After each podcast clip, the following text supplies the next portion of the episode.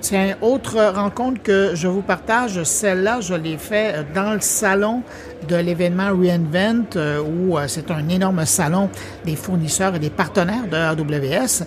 Et parmi ces gens-là, j'ai trouvé cette année une entreprise française, également installée au Canada, qui utilise avec ses clients et pour ses clients l'info nuagique et l'IA d'AWS.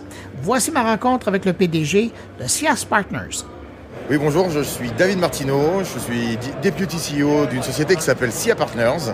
SIA Partners, c'est à la base un groupe de conseil en management euh, qui s'est créé à Paris en 99, mais maintenant on est présent euh, dans 20 pays, 45 bureaux, et en particulier nous avons bah, des bureaux au Canada, notamment à Montréal, aussi à Toronto, à Calgary.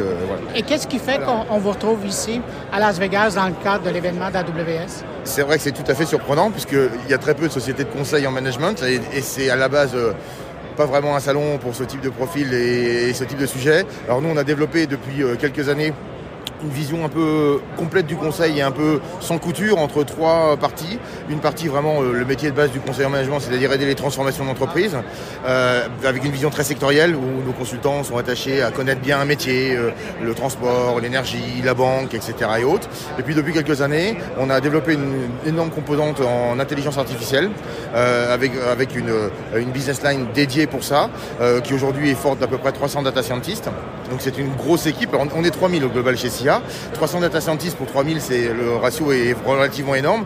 Et puis souvent, quand on parle d'ailleurs de sociétés de conseil en management, euh, eh bien, euh, conseil en affaires, comme, on le dirait à Montréal, quand, on, quand on parle de ça, on a souvent une petite confusion. Les gens parlent de data scientist parce que le mot est à la mode, mais souvent il y a beaucoup de data analyse, de choses assez simples et autres. Nous, ce sont vraiment des gens qui savent faire des modèles, euh, qui sont des vrais data scientists, des vrais acteurs, des, vrais comptes. Et donc euh, cette équipe s'est développée euh, de façon ultra rapide en 5 ans. et donc typiquement aujourd'hui, en Amérique du Nord, on a un peu plus d'une soixantaine de profils qui sont des gens qui savent faire. Et donc et on combine donc les approches bah, de un premier pilier chez nous qui est le management avec sa vision, euh, je sais euh, définir les cas d'usage, aider les clients à comprendre le, cas d'usage, le retour sur investissement. Ma partie euh, dont je m'occupe moi qui permet de, effectivement de dire ben, on va réussir à faire les modèles et à développer les modèles et à faire tourner ces modèles, les mettre en production, accompagner nos clients à les faire tourner en production pour qu'ils soient insérés dans les process de l'entreprise de façon euh, permanente. Euh, c'est pas une preuve de concept ou c'est pas un sujet, c'est des choses qui viennent aider les process tout le temps.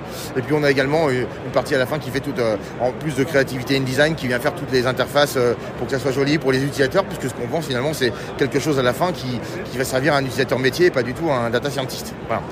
C'est ce qu'on fait. Et c'est ce, c'est le fait d'être très sans couture qui nous permet de faire des choses qui sont assez compliquées, dans lesquelles finalement un client a une idée, une page blanche, et il se dit j'aimerais bien aller, euh, très vite là-dedans. Donc on, a vraiment développé ce métier, ce qui est vraiment une particularité. Et puis si je vais encore un peu plus loin, on a même euh, aujourd'hui une, phase qui est d'éditeur de logiciels dans lequel on a construit certaines briques parce que bah, nos clients nous demandaient tout le temps la même chose sur certains morceaux. Et donc plutôt que faire et refaire, ce qui est toujours intéressant, mais ce qui est quand même une perte de, valeur, je trouve, pour tout le monde, y compris pour nos propres consultants qui, peuvent s'embêter un peu à refaire la même chose, eh on est, on capable de, venir insérer des morceaux qu'on a construits.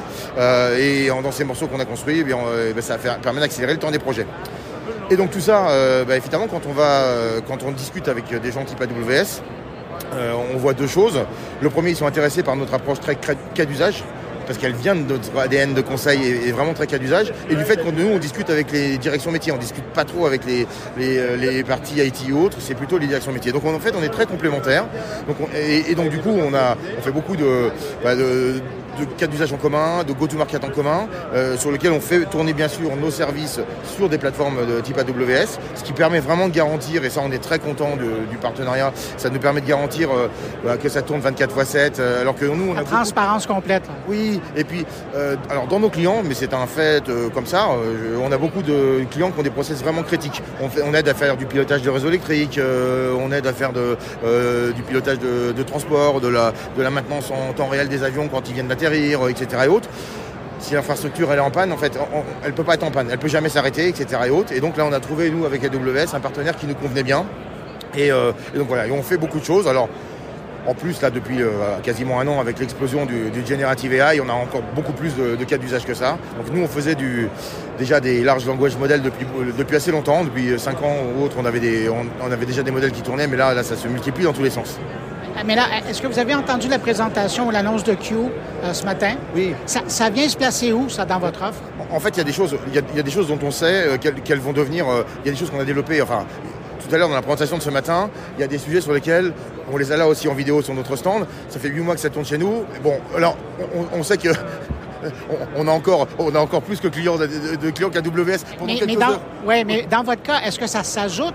Est-ce que ça vient bonifier ou est-ce que c'est à côté? Nous, notre, notre sujet, c'est de délivrer un use case à un client final. Donc, on a une stratégie de buy tout le temps. Donc, autrement dit, si le truc existe déjà et qui tourne avec le bon niveau de performance, le bon niveau de prix haute, pourquoi est-ce qu'on irait refaire quelque chose qu'on peut proposer aux clients de façon propre? Ce qui ne marche pas, c'est quand ça commence à être euh, bah, trop général, trop généraliste ou autre. Je prends un exemple sur le, euh, sur le Generative AI dont on parle beaucoup. Euh, nous aujourd'hui on fait tourner bah, tout un tas de modèles de Generative AI évidemment pour nos clients, mais on a construit nos propres modèles, alors qui sont des, on n'est pas fabricant de large language modèles, mais on fait du fine tuning de ces modèles. Et on a construit bah, par exemple des modèles qui sont dédiés au reporting ESG, d'autres qui sont dédiés aux, banques ou aux fonds pour faire du, du M&A, etc. Et autres. Des endroits où ces fonctions, les, les hyperscalers vont pas aller chercher ce genre de sujet. Et pourtant, la valeur, elle va être là parce que c'est là qu'on va pouvoir, euh, entre un cabinet, enfin entre, une de ces entreprises qui va utiliser euh, les outils généralistes et celle qui va pouvoir avoir le truc qui va beaucoup plus vite, on fait ces sujets-là. Avec, en plus des fois des, contraintes qui, sont, qui peuvent être particulières. Par exemple, dans le reporting ESG, nous on s'est dit, le premier sujet qu'on ne peut pas faire, c'est faire tourner un, modèle génératif avec des énormes modèles avec quelques milliards de, centaines de milliards de paramètres qui consomment énormément alors qu'on est en train de faire un rapport ESG. Ça n'a aucun sens. Donc, mais, du coup, ça parle très bien quand on va voir un, responsable ESG d'une entreprise et qu'on lui dit, nous, on a construit un modèle qui ne sait pas bien parler toutes les langues, mais qui sait parler le, rapport ESG. Et il est, il est mille fois plus petit, au moins, voire dix mille que les modèles récents. Voilà. Voilà, donc, vous voyez, on, est sorti de nos. Euh, là, on, voit la combinaison des sujets. C'est-à-dire, nos équipes métiers nous ont dit on pense qu'il y a un sujet intéressant sur le reporting et autres. Nos équipes techniques data science ont mis en place ce sujet-là, on l'a mis en ingénierie et puis derrière on le, propose comme un produit euh, et qui tourne sur AWS. Alors quand vous voyez un événement comme celui-ci avec euh, énormément d'entreprises qui roulent sur l'écosystème d'AWS, qui en font bénéficier leur clientèle, comment vous vous positionnez votre entreprise dans cet écosystème-là? Alors euh, bon, il y a deux choses. Hein. Évidemment, on est à la fois client et partenaire d'AWS. Hein. On est client puisque finalement tous nos produits en interne, donc la partie notamment édition de logiciels et puis les sujets de R&D qu'on fait autour des modèles et autres. Euh, on a une dizaine de labs de RD, euh, tout ça tourne sur, euh, sur des clouds, dont AWS évidemment. nous, on se positionne de façon assez claire. Encore une fois, je reviens, notre sujet, c'est le cas d'usage. Notre sujet, c'est le cas d'usage. Il y a beaucoup d'entreprises tout autour de nous, là, si on regarde tous les stands, c'est des gens qui proposent des produits techniques. Et donc plein qu'on utilise. D'ailleurs, là, on a Grafana et autres, on l'utilise et autres. Nous, on n'est pas dans ce sujet-là. On vient empiler des briques qui existent, on rajoute les briques qui n'existent pas, on construit les modèles, on les optimise quand ils n'existent pas. Et avec ça, eh bien, on propose une réponse à un cas d'usage. vous êtes vraiment dans le sur-mesure. On est, alors on est dans le sur-mesure, sauf pour les sujets sur lesquels on sait que ça va être réutilisé tout le temps, où là on fait du développement. Je vous donne un exemple. Euh, je parlais tout à l'heure de pilotage du réseau électrique. Tout le monde a les mêmes contraintes aujourd'hui dans des réseaux électriques. Si on parle d'Hydro-Québec ou autre, on va, les, trouver. Tout le monde a les mêmes contraintes, c'est-à-dire qu'il y a une nouveauté énorme qui est l'arrivée des véhicules électriques, et de plus en plus de générations euh, type éolienne ou panneaux solaires. Canada, vous avez en plus beaucoup d'hydraulique, euh, euh, etc. Mais dans, beaucoup de pays, il n'y en a pas. Et ça change complètement la donne pour les opérateurs de, distribution d'électricité. Parce que là où avant, ils n'avaient juste à prévoir qu'une seule chose, c'était la demande des consommateurs, ce qui n'était déjà pas toujours évident et à, ajuster le programme de, centrales nucléaires, gaz ou tout ce que vous voulez en fonction de cette prévision de demande. Aujourd'hui, ils savent ni quelle est la demande des, consommateurs, pas plus qu'avant. Enfin, encore, elle est encore plus un peu déformée parce qu'il y a des nouveaux usages type le véhicule électrique. Et en plus, ils ne savent pas non plus que les, consommateurs ou les, éoliennes ou les, euh, ou les panneaux photovoltaïques vont produire. Donc ils ont une double contrainte qui est de se dire à, chaque. Et, là, il faut que le réseau soit équilibré à chaque seconde. C'est pratiquement pas stocker l'électricité. Euh, et donc à chaque seconde, il faut faire ça. Donc quel est le sujet pour faire ça? Il faut savoir faire plusieurs choses. Il faut savoir prévoir la météo de façon très précise et en chaque point et de façon à la fois à long terme, très long terme, pour prévoir les dimensionnements du réseau à 10, 20, 30, 40, 50 ans. Et à la fois, il faut savoir le prévoir dans les 5 minutes qui vont venir pour pouvoir se dire est-ce que je dois euh, couper une capacité à un endroit ou euh, couper même de la demande euh, en, cas de, en cas de sujet un peu fort et autres? Et ça, c'est des nouveautés. Donc nous, typiquement, qu'est-ce qu'on apporte là-dessus? Deux briques génériques. On a une brique qui fait de la météo. Alors, on n'est pas du tout météorologue. On achète des prévisions météo à, à tout un tas de brokers et on construit une, des choses qui sont, à notre goût, plus précises dans le temps et dans l'espace. Notre sujet, c'est vraiment d'être très présent régulièrement. Je prends un exemple. En France, on peut arriver à faire 48 000 prévisions météo toutes les 15 minutes, correspondant à des plaques d'éoliennes. Voilà. 48 000 prévisions toutes les 15 minutes pour le court terme. Bon, donc, ça, c'est un module qu'on a sur étagère.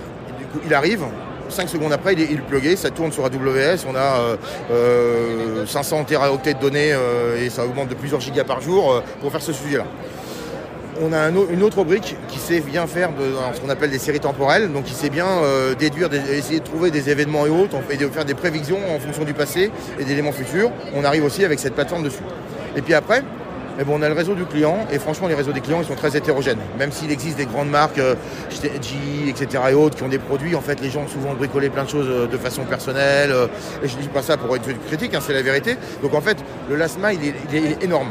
Pour autant, pour autant, on peut vraiment accélérer les choses. Et donc, on a un de nos clients qui fait souvent de la pub pour nous, par exemple en, Écosse, qui s'appelle Scottish Power, euh, qui, euh, qui effectivement a mis entre le moment où il s'est dit je voudrais intégrer le pilotage de mes, de mes éoliennes, et oh, ils ont énormément de vent en Écosse, euh, je voudrais intégrer ça, et le moment où on est passé de l'idée de la feuille blanche avec nos équipes métiers énergie, nos data scientists et, nos équipes du X et autres, entre le moment de la feuille blanche et le moment où on est en production 24 x 7 à piloter le réseau électrique en temps réel, il s'est passé 6 mois. Et ça, c'est des projets de référence parce que, eh raisonnablement, on ne sait pas faire ça si on n'a pas de briques sur l'étagère, on ne sait pas faire ça si on n'a pas fait une R&D énorme avant sur ce type de sujet. Et donc après, on l'a déployé sur plein de sujets. Et puis, si je peux terminer pour une anecdote sur celui-là, vous, l'aurez, mais une anecdote, c'est que typiquement cette plateforme, on l'a mise en place avant le Covid.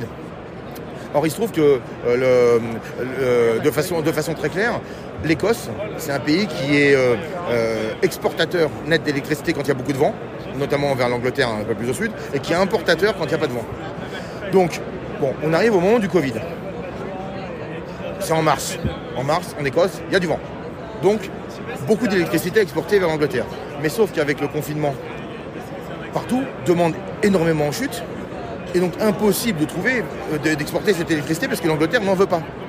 Et donc, du coup, bah, il faut arriver à euh, couper des éoliennes au bon moment pour pas, euh, s'il y avait trop d'électricité, comme ça se stocke pas, ça ferait bah, euh, casser des équipements sur le réseau, surgénérer de l'électricité. Donc il faut la couper au bon moment et surtout pas trop la couper parce que sinon vous mettez les gens dans le noir. Et donc typiquement, bah, ils avaient eu de la chance, on avait fini le projet, donc je vous ai dit en six mois, on l'a fini trois mois avant le Covid, un hasard, complet, hein, c'était pas du tout prévu. Et bien tout s'est passé tout seul. Ils n'ont eu aucun problème, ils savaient exactement quelle éolienne brancher à tel moment, c'était sans effort voilà un exemple de ce que de, de ce qu'on fait. Donc on est vraiment une boîte de conseil, mais qui est vraiment à, à, passer son pied dans un élément technique. Et quand on vient ici chez AWS, ben, pas beaucoup de concurrents ici, on a beaucoup de partenaires ou de fournisseurs ou de sujets et autres. Et nous, on vise plutôt euh, des clients finaux, euh, métiers, qui ont envie de, de, travailler sur un cas précis. Voilà. Et merci pour votre histoire. Et merci beaucoup, c'est très gentil d'être passé nous voir.